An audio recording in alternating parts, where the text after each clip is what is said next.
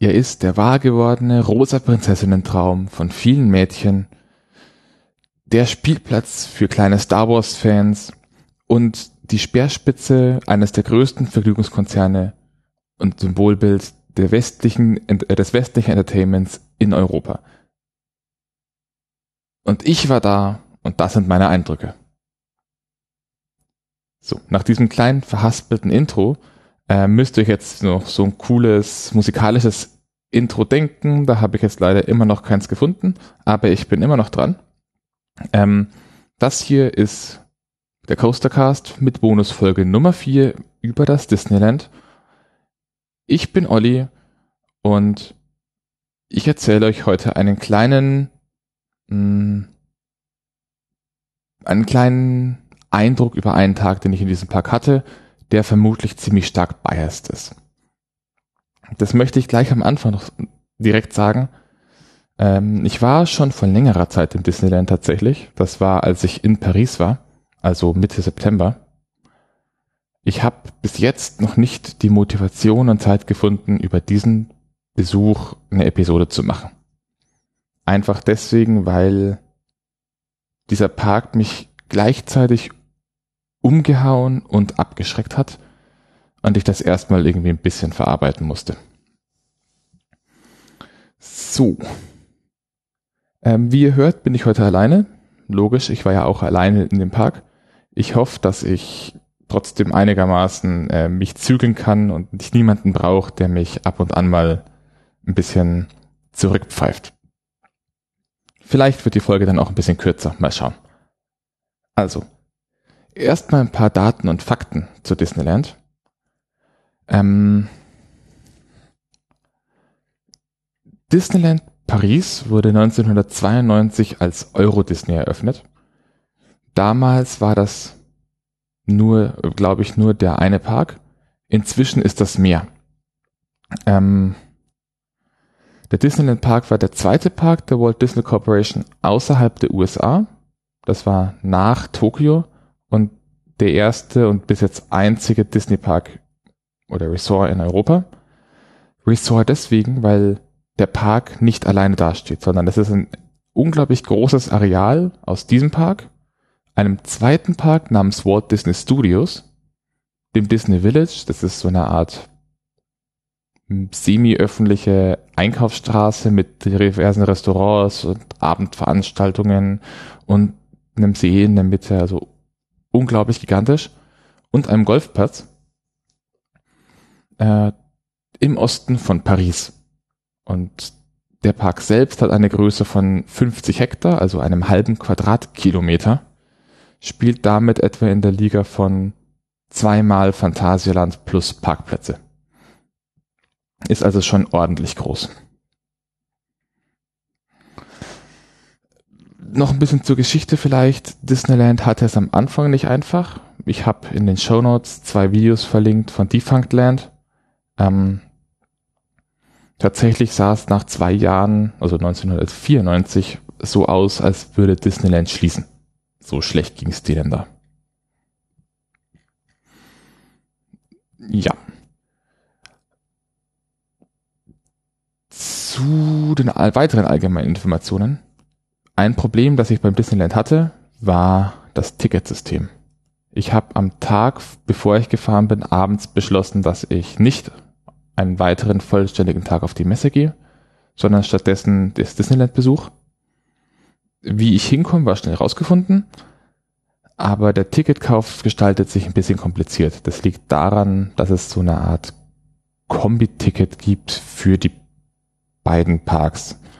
Also es gibt verschiedene Preisstufen, die werden zum Teil nur online vorverkauft, zum Teil nur gelten die nur für bestimmte Tage, zum Teil gelten die immer.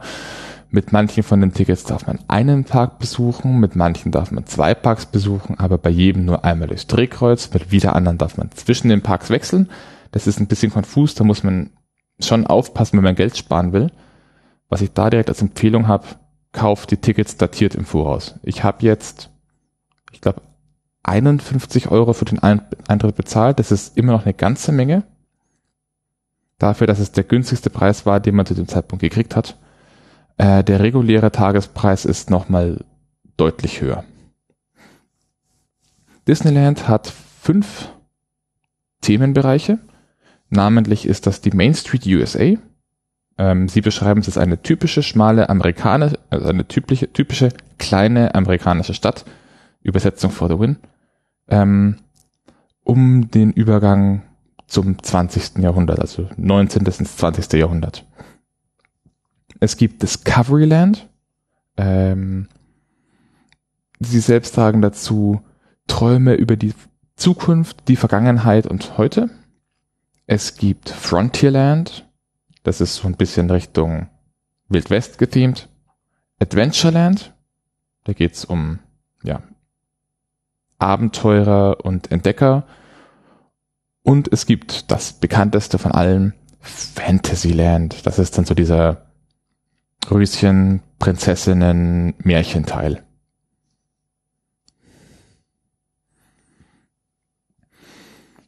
Zur Anreise. Ich bin mit dem Zug gefahren. Die Verkehrsanbindung von dem Park ist ziemlich gut. Sie haben einen eigenen Bahnhof mit Fernverkehrsanbindung, wenn man die richtigen Routen kauft. Bei mir war es so, ich war direkt in Paris, da steigt man in die RER. E das ist so sowas wie bei uns eine S-Bahn. Da kostet ein vollständiges Tagesticket für den Gesamtraum, mit dem man da auch hinkommt, 18 Euro. Da steigt man in Paris ein und fährt einfach bis zur Endhaltestelle durch. Steigt aus und steht quasi direkt vor diesem Resort-Bereich. Damit man in den Resort-Bereich an sich darf, geht es durch eine ziemlich strenge Taschenkontrolle. Also wirklich wie am Flughafen mit Rucksack aufs Förderband durch die Maschine durch. Dann steht man, wenn man, je nachdem welchen Eingang man genommen hat, in meinem Fall war es direkt vorm Disneyland Hotel.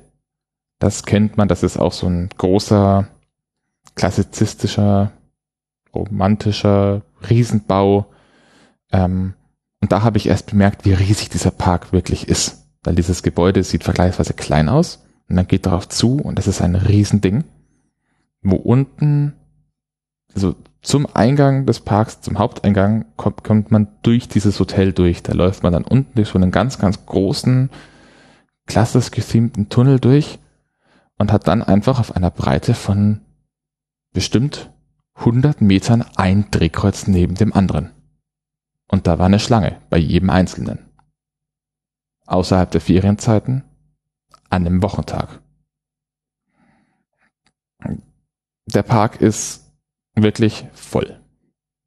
Also an einem Tag, an dem man in einem deutschen Freizeitpark wahrscheinlich fast alleine gewesen wäre, ähm, war der schon gut voll. Das macht aber in dem Fall jetzt noch nicht so viel, weil der Park unglaublich gut angelegt ist.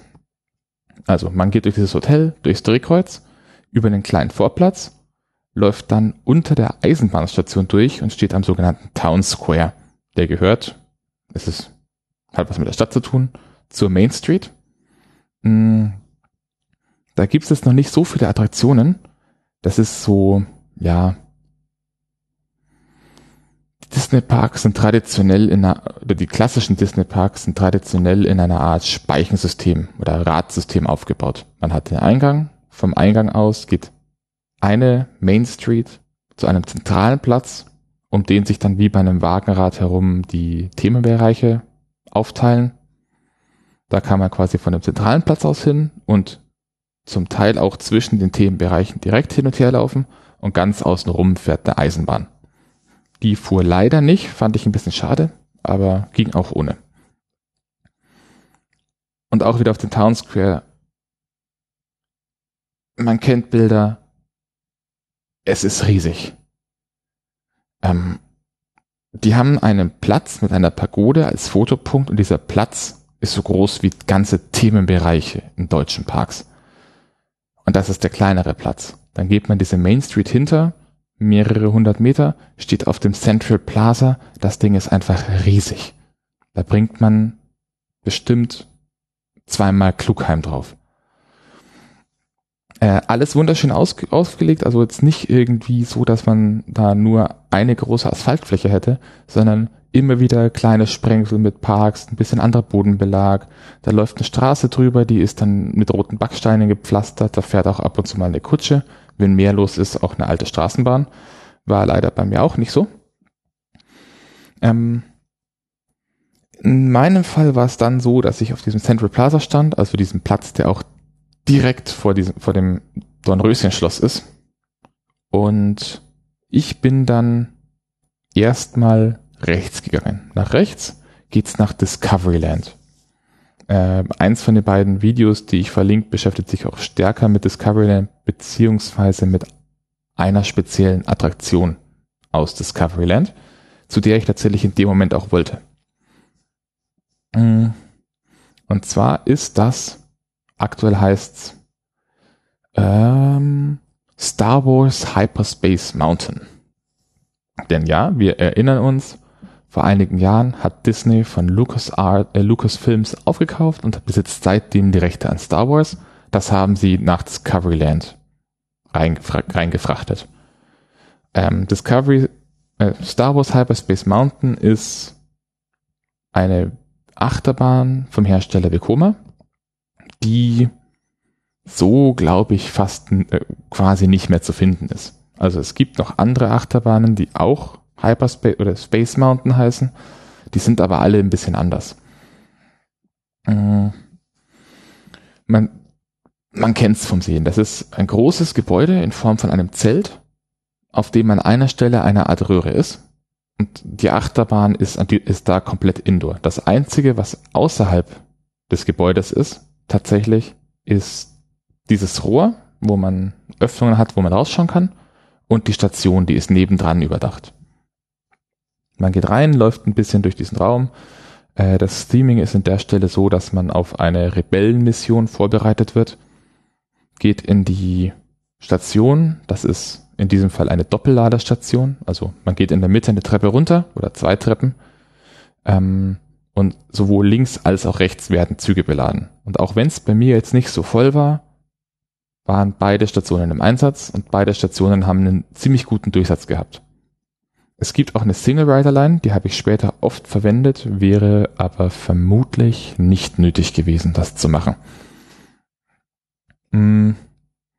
Aus der Station fährt man eine 180 Grad Turn, fährt einen, ja, so einen kleinen Dip nach unten und bleibt dann in Hanglage stehen in diesem Rohr und sieht quasi wie vor einem diese Schienenstrecke dieses Gebäude nach oben führt. Dann gibt's noch ein bisschen ja, äh, thematisches Geblubbel, Geräusche, Star Wars Geräusche. Ähm, und dann kommt ein pneumatischer Abschuss, der einen diese Schräge hochschießt.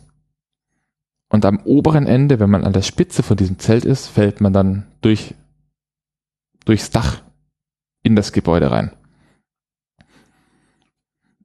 vom Theming her auch so unglaublich gut gemacht. Meines Erachtens extrem viele Lichteffekte, dass man irgendwo fährt und dann auf ähm, beleuchtete TIE Fighter zufährt, die zwar nur flach sind, aber dann mit LED-Effekten wie auf einen schießen. Viel mit Projektion wird gearbeitet. Ähm, man bekommt davon aber gar nicht mal so viel mit. Weil diese Achterbahn hat's echt in sich. Sie fährt ein bisschen unruhig. Es ist halt eine ältere Vekoma das stört bei der Bahn aber gar nicht so, denn sie hat die neuen oder die neueren besten Rückhaltesysteme von Vekoma. Also man hat einen Bügel, der kommt von oben, ist aber relativ weit und da drin ist dann eine Schaumstoffweste, die sich beim Anlegen des Bügels über die Brust legt und einen dann mit zwei Gurten nach hinten sichert. Man hat also noch viel Bewegungsspielraum. Es ist extrem angenehm. Ich möchte mehr von diesen Zügen, mehr von diesen Westen haben. Das ist toll. Ähm, die Fahrt selbst hat je nach Zählweise ein oder zwei Inversionen. Also zum einen hat sie einen vertikalen Looping, was für eine Indoor-Achterbahn schon gigantisch ist, vor allem für eine Indoor-Achterbahn von Anfang der 90er Jahre oder Mitte der 90er Jahre. Zum anderen hat sie ein Element, das als Cutback oder Tonk bezeichnet wird. Da bin ich mir jetzt vom reinen Fahren aber nicht sicher, ob das als Inversion gezählt werden sollte. Das ist so, ja, man, man fährt einen halben Korkenzieher rauf und dann in dieselbe Richtung wieder runter, also ohne dass man wirklich diesen Korkenzieher fertig fährt, sondern man steht an einer Stelle halt eventuell kurz, kurz über Kopf, ist aber in diesem Fall ein bisschen nach außen geneigt. Das ist jetzt schwer zu erklären. Vielleicht finde ich ein Bild von einem ähnlichen Element des poste ich dann auch einfach in die Show Notes. Eine Folge dazu kommt definitiv irgendwann. Das, ja, ähm, hat mir tatsächlich so gut gefallen und die Wartezeiten hier waren so kurz, dass ich diese Bahn an dem Tag ganze sieben Mal gefahren bin. Und wie gesagt, es gibt eine Single Rider Queue. Ähm, da haben sie so ein bisschen komische Disney-Allüren, nenne ich es jetzt mal. Denn selbst gegen Ende hin, als die meisten Menschen schon weg waren und niemand mehr was gefahren ist, da standen bei der Single Rider Line bestimmt 20 Leute an während sie Probleme hatten, genug Menschen über die reguläre Queue ranzubringen. Reaktion jedes normalen Parks, Single Rider Line einfach durchlassen, keine Züge leer fahren lassen. Reaktion Disney, wir dürfen aber pro Zug nur vier Single Rider haben, weil sonst stellen sich die Leute ja immer im Single Rider an und wir müssen die Leute ja trennen. Deswegen dürfen wir zu viert fahren, wir lassen jeweils ein paar von den normalen Queue rein und dann fahren die Züge halt alle halb leer. Das heißt, ich habe trotz allem meine fünf Minuten gewartet. War jetzt nicht mega ärgerlich, war jetzt nicht unglaublich zeitfressend, aber in dem Moment irgendwie ein bisschen seltsam. Ja, also wie gesagt, schönes Teil. Wenn man rausgeht und man geht rechts rum, das andere links, rechts, genau, dann kommt man noch an was Schönem vorbei, das leider zu war. Und zwar ist das Les Mystères du Nautilus, also die Geheimnisse der Nautilus, das ist eine Themenfahrt, die sich mit Jules Verne's 20.000 Meilen unter dem Meer beschäftigt. Soll schön sein, mag, wie gesagt, leider zu. Mhm. Auch in diesem Themenbereich, was ich noch gefahren bin, befindet sich Star Wars L'Aventure Continue, also Star Wars Das Abenteuer geht weiter, hieß früher mal Star Wars Spaceport oder Starport ähm, das ist ein Bewegungssimulator. Und wenn ich sage ein Bewegungssimulator, dann ist das heillos untertrieben. Das Ding ist aufgebaut wie ein Starport, also eine Art Flughafen für Interplanetarreisen mit Raumschiffen, mit kleineren. Ähm, die Schiffe, das Schiff, mit dem man später in Anführungszeichen fliegt, sieht man in der Queue bereits. Da stehen dann Animatronics mit von R2D2, C3PO und wie sie alle heißen.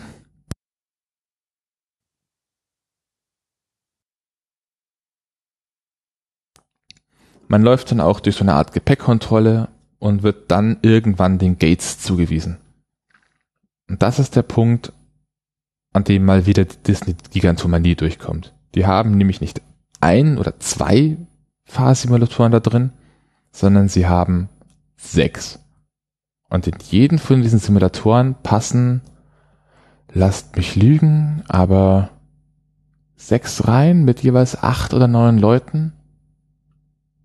Also die bringen da gut Menschen durch. An dem Tag, an dem ich da war, waren zwei von diesen die Simulatoren offen. Die Fahrt an sich war auch ganz schön. Ähm, also es geht dann vor einem so eine Wand auf und dann hat man einen Blick aus dem Transporter raus. Man wird, äh, man hat einen, einen flüchtigen Rebellen an Bord, der vom Imperium gesucht wird und fliegt dann durch verschiedene Schauplätze von Star Wars Episoden 1 bis 6. Was mir ganz schön dabei gefallen hat, ist, dass die Fahrt dabei moderiert wird von einer C3PO Animatronic, die sich quasi hinter diesem Schirm befindet, aber noch vor der Projektionsfläche, die also wirklich wie eine Art Cockpit sich da befindet und halt kommentiert und sich dazu bewegt. Ist ein schöner Touch, fand ich schön. Ich sollte aufhören, so viel schön zu sagen. In Discoveryland war es das dann aber auch schon mit den Attraktionen, die ich gefahren bin. Ähm,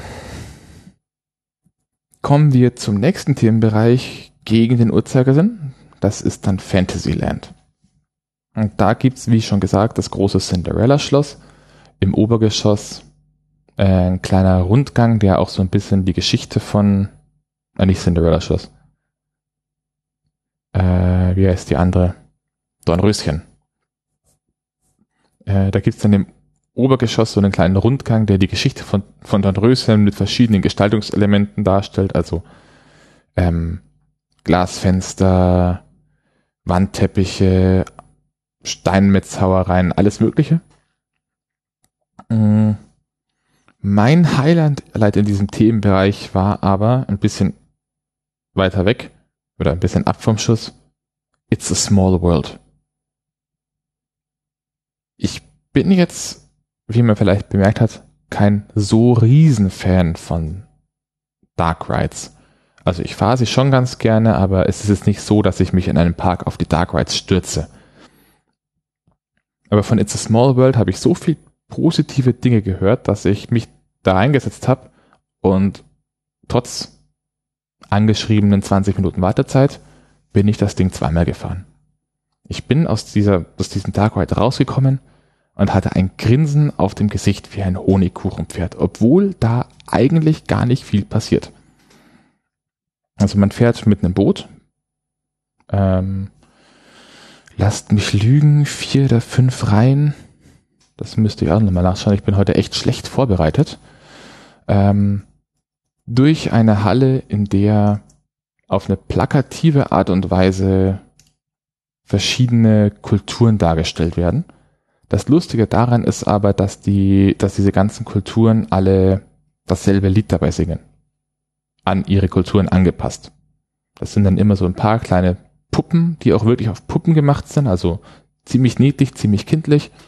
Und man fährt dann rein und dann hat man auf der einen Seite so ein Alpenpanorama, da stehen dann Schweizer, äh, Schweizer Puppen mit Alphörnern und deutsche Puppen, die äh, im Dirndl und Tracht dazu tanzen und singen. Auf der anderen Seite stehen britische Bobbys und Franzosen tanzen Canking vor einer riesen Moulin Rouge mit Eiffelturm daneben. Wirklich extrem schön gemacht. Und die ganze Zeit spielt dazu dieses Lied. Und das Lied macht unglaublich gute Laune. Hm.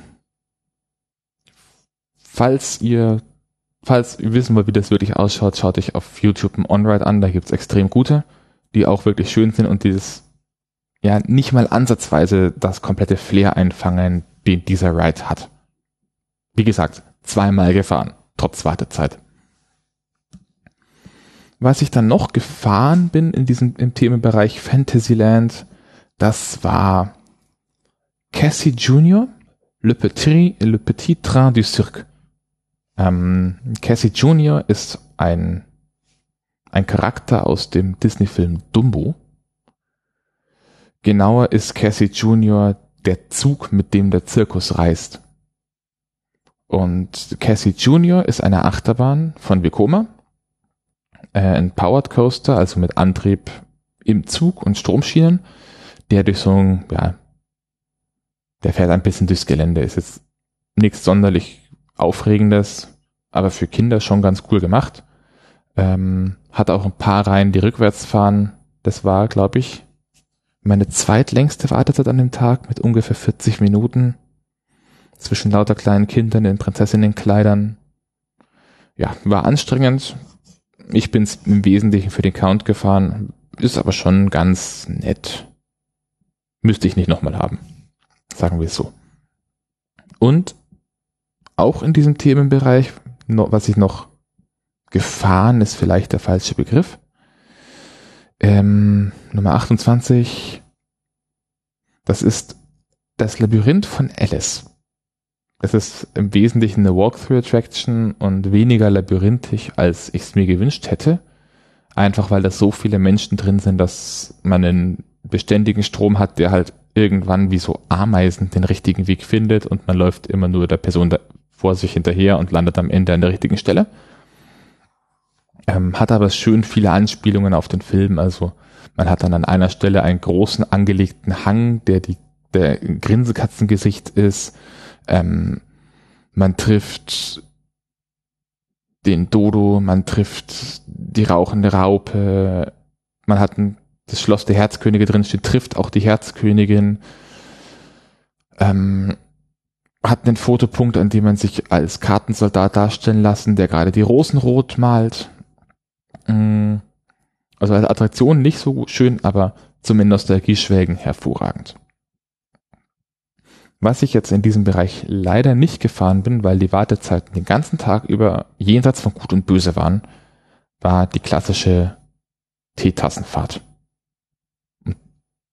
Das ist echt schade, weil das ist äh,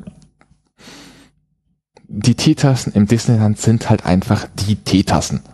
Das geht nicht anders. Das, das gleiche Karussell steht in diversen Farben und Formen in so vielen Parks aber die müsste man eigentlich schon mal gemacht haben. Das finde ich echt doof. Aber so viel zum Rosenheim Fantasyland. Der nächste Punkt ist Adventureland. Hm, da waren es bei mir zwei Attraktionen mit einer Art Einlass und eine ohne und eine leider nicht. Fangen wir mit den Einlassattraktionen an, also Adventureland, wie schon gesagt, ist so die Welt der Abenteurer und der Entdecker. Äh, unter anderem haben sie zwei relativ große Berge aus Beton gebaut. Das sind so Felshügel, wo auch Brücken dazwischen hin und her laufen. Und auf einem von diesen steht ein großer Baum, der kein Baum ist, sondern eine Attraktion. Und zwar La Cabane des Robinson, also die Hütte der Robinsons. Es ist aufgezogen wie so ein kleines Museum. Man läuft quasi durch diesen Baum, durch so, ein, durch so eine Baumhausstruktur und hat überall mal wieder so kleine Schilder, die beschreiben, was das jetzt für ein Raum ist, was sich die Robinsons dabei gedacht haben. Und ja, es zeichnet ein recht schönes Bild von so einer Familie, die halt irgendwie versucht, auf einer einsamen Insel klarzukommen und sich doch noch so eine Art Luxus und viktorianische Normalität zu schaffen. Also die haben dann auch eine kleine Bibliothek und ein eigenes Zimmer fürs Kind. Dauert nicht lang, man steht auch nicht lange an, war ganz schön. Dazu gehörig befindet sich auf der anderen Seite der Brücke der Totenkopffelsen, ähm, der im Wesentlichen im Inneren das Labyrinth ist, das ich vorher gesucht habe. Also da kann man sich echt verlaufen. Ich habe versucht, diese Brücke zu finden und ich habe ziemlich lang gebraucht, bis ich endlich mal den Weg gefunden habe, den man nehmen muss, um bei der Brücke zu landen. Die Flaggschiff-Attraktion, die offen war im Adventureland, ist aber was historischeres, sagen wir mal so. Gibt's in der Form in fast allen Disneylands und dürfte die einzige Attraktion sein, die einen Film inspiriert hat und im Nachgang auf diesen Film umgethemt wurde. Die Rede ist vom Pirates of the Caribbean Ride. Das ist ein, ein auch ein Boots Dark Ride, komplett in der Halle diesmal. Und was soll ich sagen?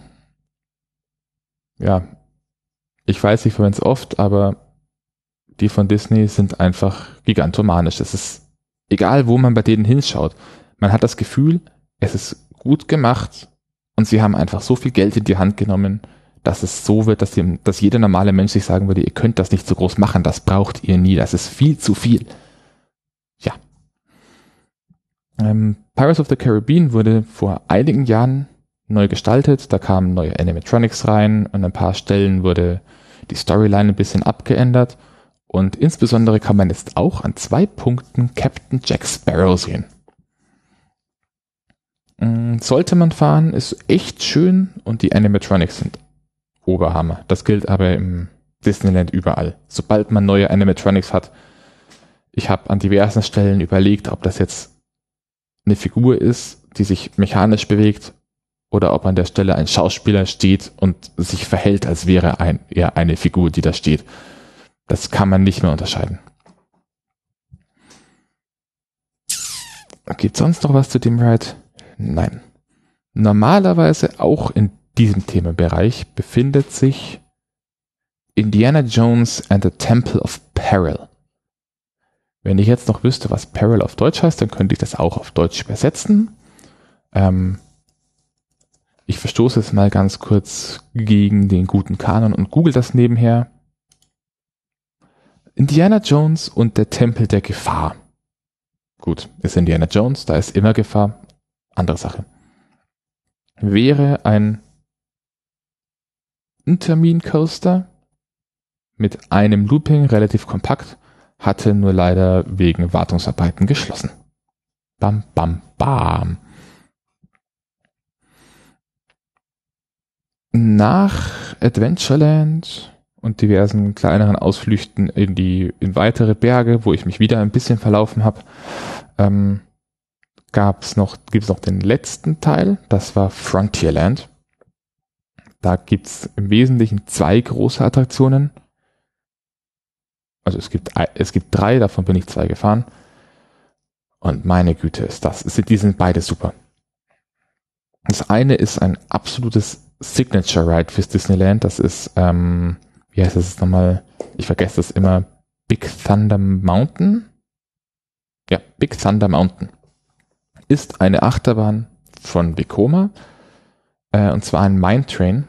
Kennt man also zum Beispiel so ähnlich vom reinen Bausystem her aus dem Phantasialand mit Colorado Adventure. Nur, dass auch hier wieder mal Disney zu viel Geld in die Hand genommen hat. Ähm, man hat an dieser Stelle im Park einen See. Und wir reden da jetzt nicht von, ist halt ein See, See, sondern wir reden von, darauf fahren zu Stoßzeiten zwei bis drei Schaufelraddampfer runden großen See. Und in diesem See innen drin steht eine große Insel äh, im Stil von diesen ja, wie man sich diese Amerika wie man sich so einen Felsen halt vorstellt in einem amerikanischen Wildwest-Wüstensetting mit diesen roten Felsenstelen. Äh, auch hier wieder Doppelladestation. Also links und rechts werden Züge beladen, die abwechselnd abfahren. Äh, geht unglaublich schnell, die Züge haben eine gute Kapazität. Ich bin die Bahn trotzdem nur zweimal gefahren. Warum? Da komme ich später noch ein bisschen dazu. Aber sie hatten bei meinem ersten Besuch technische Probleme und das hat ihnen ihr System durcheinander geworfen. Entsprechend lang waren die Wartezeiten hier. Die Fahrt beginnt damit, dass man in einen Tunnel fällt und erstmal unter diesem See durchfährt. Auf der anderen Seite kommt dann, ja, schön anzuschauen, das aber eigentlich ziemlich belangloses Hin- und Herfahren. Und mein persönliches Highlight bei dieser Achterbahn ist das letzte Stück. Da fährt man dann in den Berg rein, dreht dann nochmal eine Kurve durch so einen Minenbereich und dann geht's einfach ins Dunkle runter. Und man fährt und fährt weiter runter und fährt weiter runter und wird schneller und wird schneller. Ich saß beide Male drin und habe mir einfach irgendwie gedacht, das muss doch jetzt mal aufhören. Wann zur Hölle sind wir unten? Die können uns doch nicht noch weiter runterschicken. Da wirklich ein komplett dunkler Tunnel, einem peitscht die Luft entgegen, weil die muss ja irgendwo hin. Ähm, und dieser Zug wird einfach schneller. Das ist komplett faszinierend. An der Stelle wird man dann bei dieser Achterbahn zwar nur 60 kmh schnell, aber beeindruckend ist es allerweile. So. Die andere große Attraktion ähm, ist auch für Disney-Verhältnisse. Ich glaube, in Europa nicht mal so, aber gerade in den USA äh, sind diese Art von Attraktionen wirklich legendär. Das ist Phantom Manor. Das ist Disneys Version einer Geisterbahn. Und ich weiß, ich wiederhole mich, aber heilige Scheiße ist das Ding riesig und gut. Und ich habe keine Ahnung. Ähm, wenn man an Effekte in Geisterbahnen denkt, dann hat man ja oft sowas wie reine Lichteffekte, irgendwo kommt was raus, vielleicht hat man Erschrecker, die irgendwo rumhupfen. Das alles braucht diese Bahn nicht. Die arbeiten mit extrem vielen, unglaublich guten Effekten, die inzwischen in manchen Bereichen Standard sind. Also Effekte mit, viel Effekte mit Spiegeln und Licht. Ähm, komplette Psychotricks. Ich verlinke mal ein Video für Leute, die sich spoilern lassen wollen. Ähm, das zwar in Disneyland Paris nicht so wichtig ist, aber im ursprünglichen Disneyland war das wichtig, dass, dass sie diese Attraktion bauen können, konnten. Mm, und zwar beginnt es damit in diesem Gebäude, dass man in einen Raum geht. Da ist so eine kurz, ganz kurze Pre-Show. dann geht man in einen achteckigen Raum. Und während man da drin steht, wird die Geschichte erzählt von den Leuten, die in diesem Haus wohnen und währenddessen wird dieser Raum immer größer und immer, immer größer. Und die Decke zieht von einem weg. Und am Ende geht eine andere Tür auf, die vorher nicht da war. Das ist im Wesentlichen so der Trick bei der ganzen Sache. Ähm, wie gesagt, verlinke ich was dazu, ist nämlich unglaublich faszinierend, auch warum dieser Effekt an dieser Stelle ist, wie der funktioniert, was der tut und warum das notwendig war. Abgesehen davon, der Hauptride ist ein Endlosbandsystem, ähm, ganz ähnlich zu der Geisterrikscha im Phantasialand. Also alle Wägen fahren immer mit der gleichen Geschwindigkeit und werden dann, je nachdem, wo gerade was passiert, nach links oder rechts gedreht. Die Effekte sind brutal. Geistererscheinungen in einem Ballsaal mal eben so. Äh, aus dem Nichts erscheinende Geisterfiguren Projektionen von Köpfen in Glaskugeln, die aus allen Richtungen gleichzeitig wirklich betrachtet werden und ausschauen, als wäre da wirklich ein Kopf in diesem Glas drin, der spricht. Unglaublich faszinierend. Und auch hier wieder Animatronics vom Feinsten. Es gibt so ein, eine Figur, die zieht sich ein bisschen durch und ich hätte wetten können in dem Moment, dass da ein Schauspieler drunter steht und der mir wirklich böse nachschaut. Das ist so unglaublich, unfassbar gut gemacht. Mhm. Ja.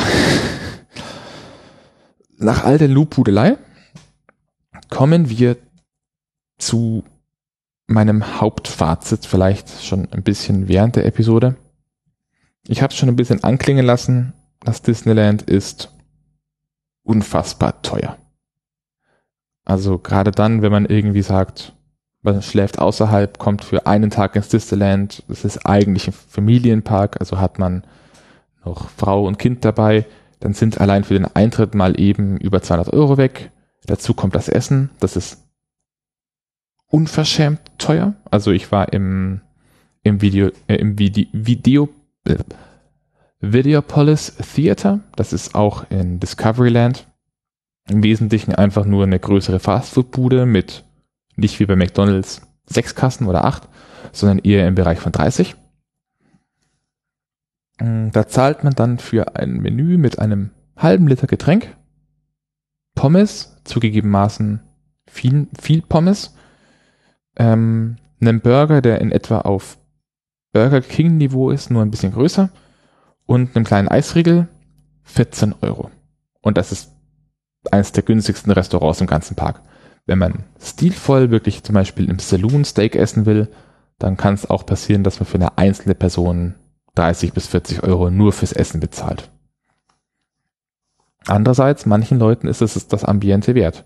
Gerade dann, wenn man im Restaurant bei Pirates of the Caribbean sitzt, da sitzt man dann nämlich in der Halle, also in einem ruhigeren Teil der Attraktion, auf einer Terrasse mit stilvoller Beleuchtung und Schiffswracks im Hintergrund.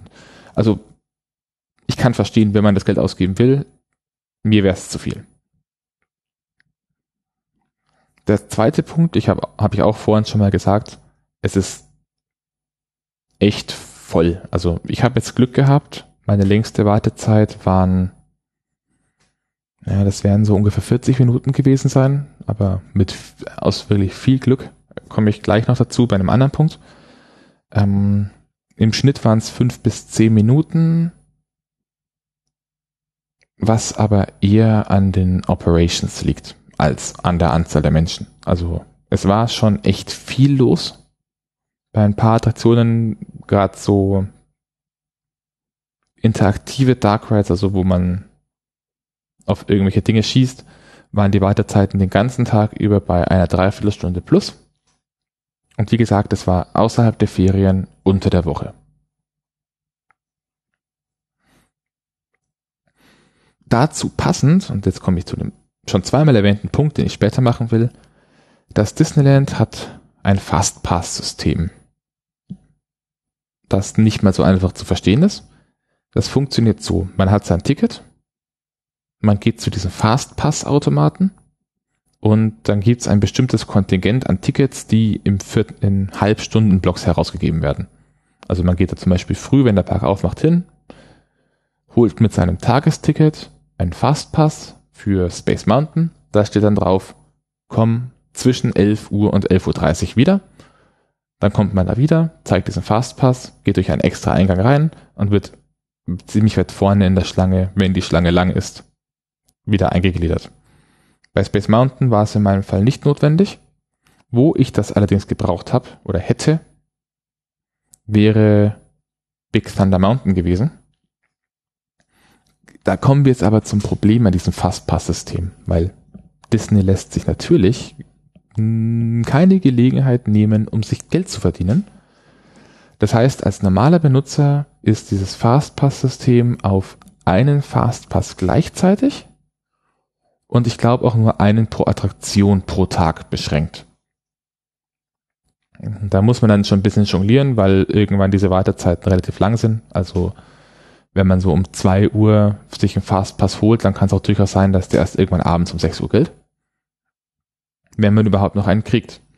Denn bei einigen Attraktionen ist der Andrang auf die Fastpässe so groß, dass man eine Wartezeit bei den, für die Fastpass-Ausgabe hat. Dazu meine kurze Geschichte vom Big Thunder Mountain. Ich habe mich da angestellt, weil ich die Bahn auf jeden Fall einmal fahren wollte. Angeschlagen waren 70 Minuten, was schon echt viel ist.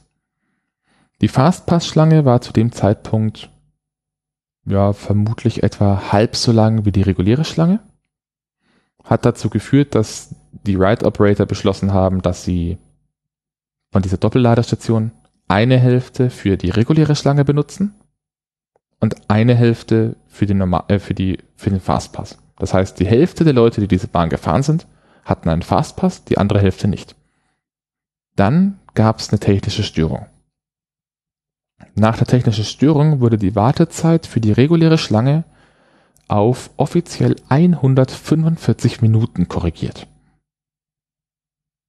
Weil sich natürlich die Fastpass-Menschen alle angehäuft haben, die ja alle schneller sein wollen. Deswegen hat man beschlossen, dass man jetzt einfach mal so lange, bis das einigermaßen normalisiert, ähm, die komplette Kapazität der Bahn mit Fastpässen vollstopft. Das Glück, das wir dann hatten, war dann, dass wir zu dem bestimmten Punkt einfach niemanden mehr vor uns hatten, weil einfach keiner mehr Lust hatte anzustehen. Und wir dann so wenige Menschen noch in der regulären Schlange waren, dass man uns halt noch schnell bei den Fastpässen mit reingeschoben hat, obwohl wir keine Fastpässe hatten. War aber in der Form wirklich echt ärgerlich ähm, und zeigt auch mal wieder, dass diese Fastpass-Systeme halt mitunter einfach wirklich Probleme erzeugen, wo keine wären, weil selbst wenn die Bahn kaputt ist, wenn sich alle Leute normal angestellt hätten, dann wären die Wartezeiten immer noch im Bereich von einem normalen Anstehen, Anstehen gewesen und halt nicht bei 170 Minuten. Bei mir waren es dann zum Schluss, Gott sei Dank, nur 40. Ja, auch schon angemerkt, hammergut sind die Operations. Es gibt in diesem Park bei den Attraktionen, bei denen man das tun kann, bei denen man daran was ändern kann, keinerlei Bottlenecks, außer Fastpässe. Das heißt, die, acht, die beiden großen Achterbahnen Big Thunder Mountain und Hyperspace Mountain haben beide Doppelladerstationen, die beide mit unglaublich vielen Menschen belegt sind die Menschen arbeiten schnell, aber ohne sich zu stressen, sind meistens tatsächlich auch einigermaßen gut drauf, sprechen einen im Regelfall zuerst Französisch an und wenn man dann komisch guckt, auch auf einem passablen Englisch. Mm, die schieben die Züge durch, das ist der absolute Hammer. Was natürlich in dem Fall jetzt geht, weil der Park dafür gebaut ist. Also man muss sich die Operations-Geschwindigkeit wirklich ähnlich vorstellen wie im Europapark. Nur, dass man halt doppelt so viele Züge losschicken kann. Das gleiche gilt für diverse Bootsfahrtattraktionen. Da sind die Stationen darauf ausgelegt, dass immer zwei Boote drin stehen, beladen werden, beide Boote rausfahren, das hintere vor der Station stehen bleibt, bis eine gewisse Lücke da ist und dann hinterherkommt. Das macht man, damit die, die Bootstaktung einigermaßen normal bleibt, dass die Lücken nicht zu groß werden. Ähm, funktioniert hervorragend, also auch bei It's a Smaller World waren 20 Minuten Wartezeit eingetragen, ich habe keine 10 gewartet.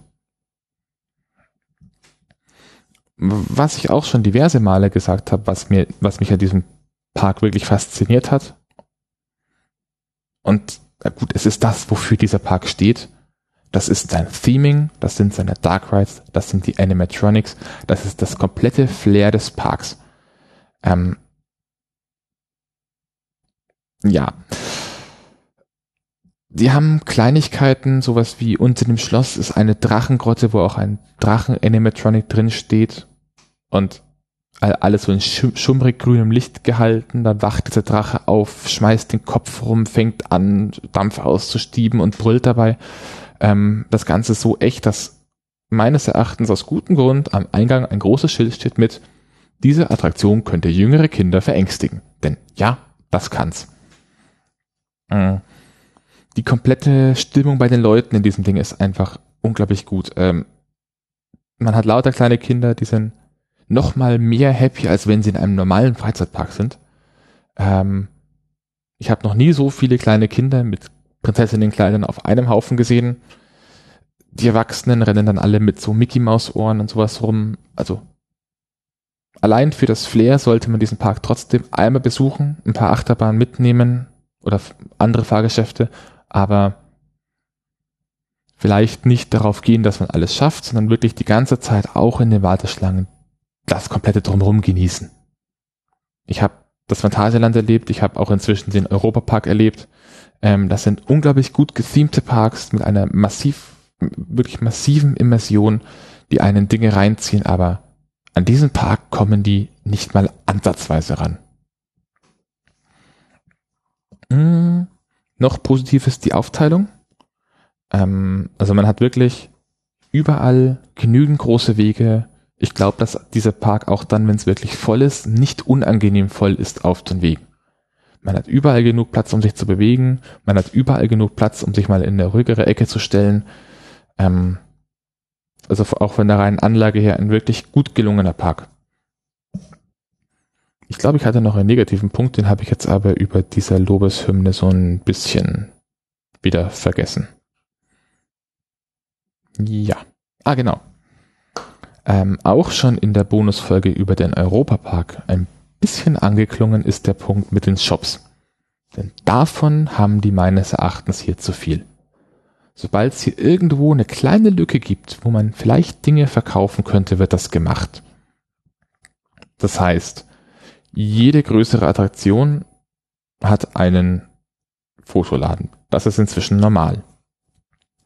Die meisten größeren Attraktionen haben noch zusätzlich einen Exit-Shop, das ist auch normal, einigermaßen normal. Außer man hat, wie in Discoveryland, drei große Attraktionen stehen, nämlich Space Mountain, Buzz Lightyear's Laser Blast, das ist ein Shooting Dark Ride, das habe ich nicht gemacht, und eben Star Wars, äh, Star Tours, The Adventure Continues. Und gut, Space Mountain hat jetzt nur einen Fotoladen. Buzz Lightyear Laser Blast hat einen Toy Story und Buzz Lightyear Laden, der größenordnungsmäßig mit einem kleinen Supermarkt mithalten kann. Ähm, Star Tours hat einen Star Wars Laden, der, denke ich, der größte Merchandise Laden, äh, reine, rein, äh, der größte Merchandise Laden für allen Franchises, den ich bis jetzt in meinem Leben gesehen habe. Dieses Ding ist riesig.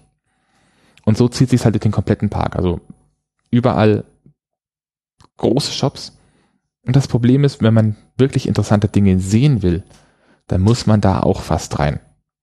Ähm, es gibt einen Laden, das ist, ja, der ist auf Schneewittchen mit den sieben Zwerge gethemed. Der befindet sich auch direkt neben dem, neben einem, einer Attraktion namens Schneewittchen und sieben Zwerge. Und der ist innen drin noch mehr gethemed. Also da hat man dann einen vorderen Bereich und einen hinteren Bereich und zwischendrin ist nochmal so ein kleiner See und ähm, Auf der einen Seite dann eben die Front des Hauses der Zwerge, auf der anderen Seite, der anderen Seite das Schloss und zwischendrin sind die Schildkröte und der Waschbär und waschen gerade Wäsche. Also wirklich schön gemacht, aber wenn man in diesen Shop nicht geht, sieht man das nicht. Das finde ich schade. Ja, und wie, wie gesagt, das zieht sich so durch. Besonders schlimm ist es dann, wenn man am Ende bemerkt, wenn man zum Ausgang geht und man geht die Central Street runter. Das müsste man einmal ganz kurz ausmessen. Auf der Karte Measurement Tool online. Ähm, wie lang die jetzt tatsächlich ist. Aber es ist eine Main Street mit Gebäuden auf beiden Seiten und da sind im Wesentlichen nur Läden drin.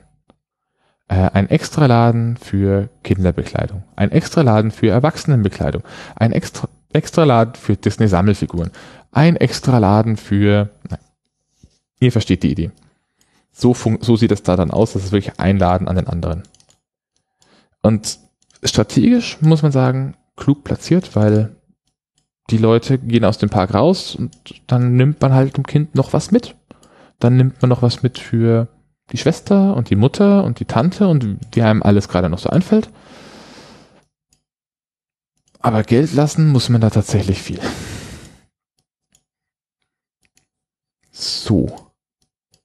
Also, alles in allem mein schlussendliches Fazit. Nein, ich wollte immer noch die Distanz messen. Clear Map.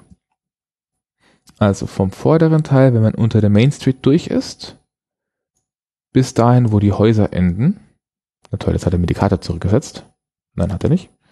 Bis dahin, wo die Häuser enden, sind's fast 200 Meter mit Geschäftszahlen an beiden Seiten. Das ist schon viel. Hm, also, schlussendliches Fazit. Es ist ein Park der Superlative. Hut ab, wie das Ding funktioniert, vor allem wenn man überlegt, dass das nicht nur in diesem einen Park so funktioniert, sondern was man so gehört hat, in den meisten Disney-Parks so läuft. Ähm, die Leute sind in den meisten Fällen wirklich gut drauf. Sie sind immer freundlich. Das Steaming ist der Oberwahnsinn. Die Technik ist Hammer. Ähm, bis auf die Punkte, die ich vorhin als negativ gesagt habe, kann ich nichts finden, wobei der negative Punkt mit dem Preis halt extrem wichtig ist. Äh, ist auf jeden Fall ein Park, den man mal besucht haben sollte. Und wenn das heißt, dass man mal einen Jahresurlaub nach Paris macht und sich da ein oder zwei Nächte im Disneyland in einem Hotel einbucht und die beiden Parks besucht, sollte man wirklich gesehen haben. Man darf halt nicht mit der Einstellung hingehen, hurra, heute gehe ich achtmal Achterbahn fahren, das wird nicht funktionieren.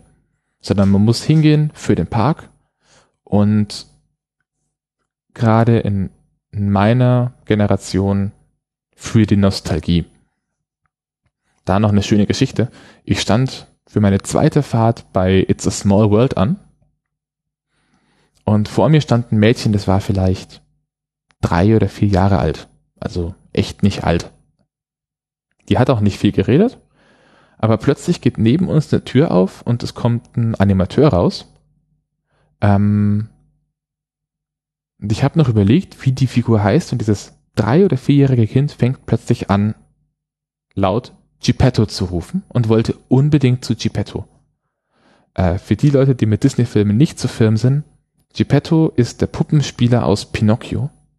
Das heißt, ein dreijähriges Kind hatte wahrscheinlich mit einem der faszinierendsten Momente eines Tages, der an, diesem Tag gar nicht mal so faszinierend ist, weil das passiert ja ständig, ähm, in dem Moment, als es eine Figur aus einem mittlerweile fast 100 Jahre alten, 100 Jahre? Wie alt ist Pinocchio? 80 bis 100 Jahre, glaube ich. Pinocchio, ich habe es garantiert falsch geschrieben. Egal. Ein kleines dreijähriges Kind, das wahrscheinlich nicht mehr mehr weiß, äh, das wahrscheinlich sein, sein Lebtag nicht wissen wird, was Chip und Chap sind.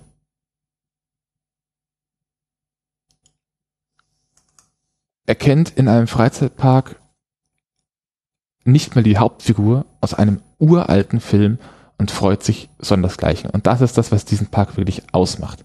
Da rennen so viele Dinge rum, die haben wirklich Generationen von Menschen verbunden. Das sind Sachen, die weiß die Oma, die weiß der Sohn, die weiß der Enkel. Ja, so viel dazu. Ich glaube, ich habe jetzt nichts mehr zu sagen, zumindest zu diesem Park nicht. Fahrt dahin, schaut ihn euch an, lohnt sich, äh, muss aber nicht regelmäßig sein. Was ich jetzt noch habe, ist eine Rückmeldung. Yay! Und zwar natürlich eine Rückmeldung zur Bonusfolge, sonst käme die Rückmeldung ja auch in der normalen Folge. Ich habe eine E-Mail bekommen. Als Rückmeldung zur Folge über den Europapark. Und zwar hat Lisa geschrieben, dass sie im Wesentlichen, also mit der Folge viel Spaß hatte. Danke dafür. Ähm, aber insbesondere wurde von mir wohl erwartet, dass ich bei Poseidon in, Ko äh, in Kombination mit dem Theming die Worte Odysseus und Troja nennen hätte sollen. Hab ich nicht gemacht, das stimmt. Ähm, da als kleine Nebengeschichte, weder mir noch Gesina ist aufgefallen, wofür der blinde Mann steht.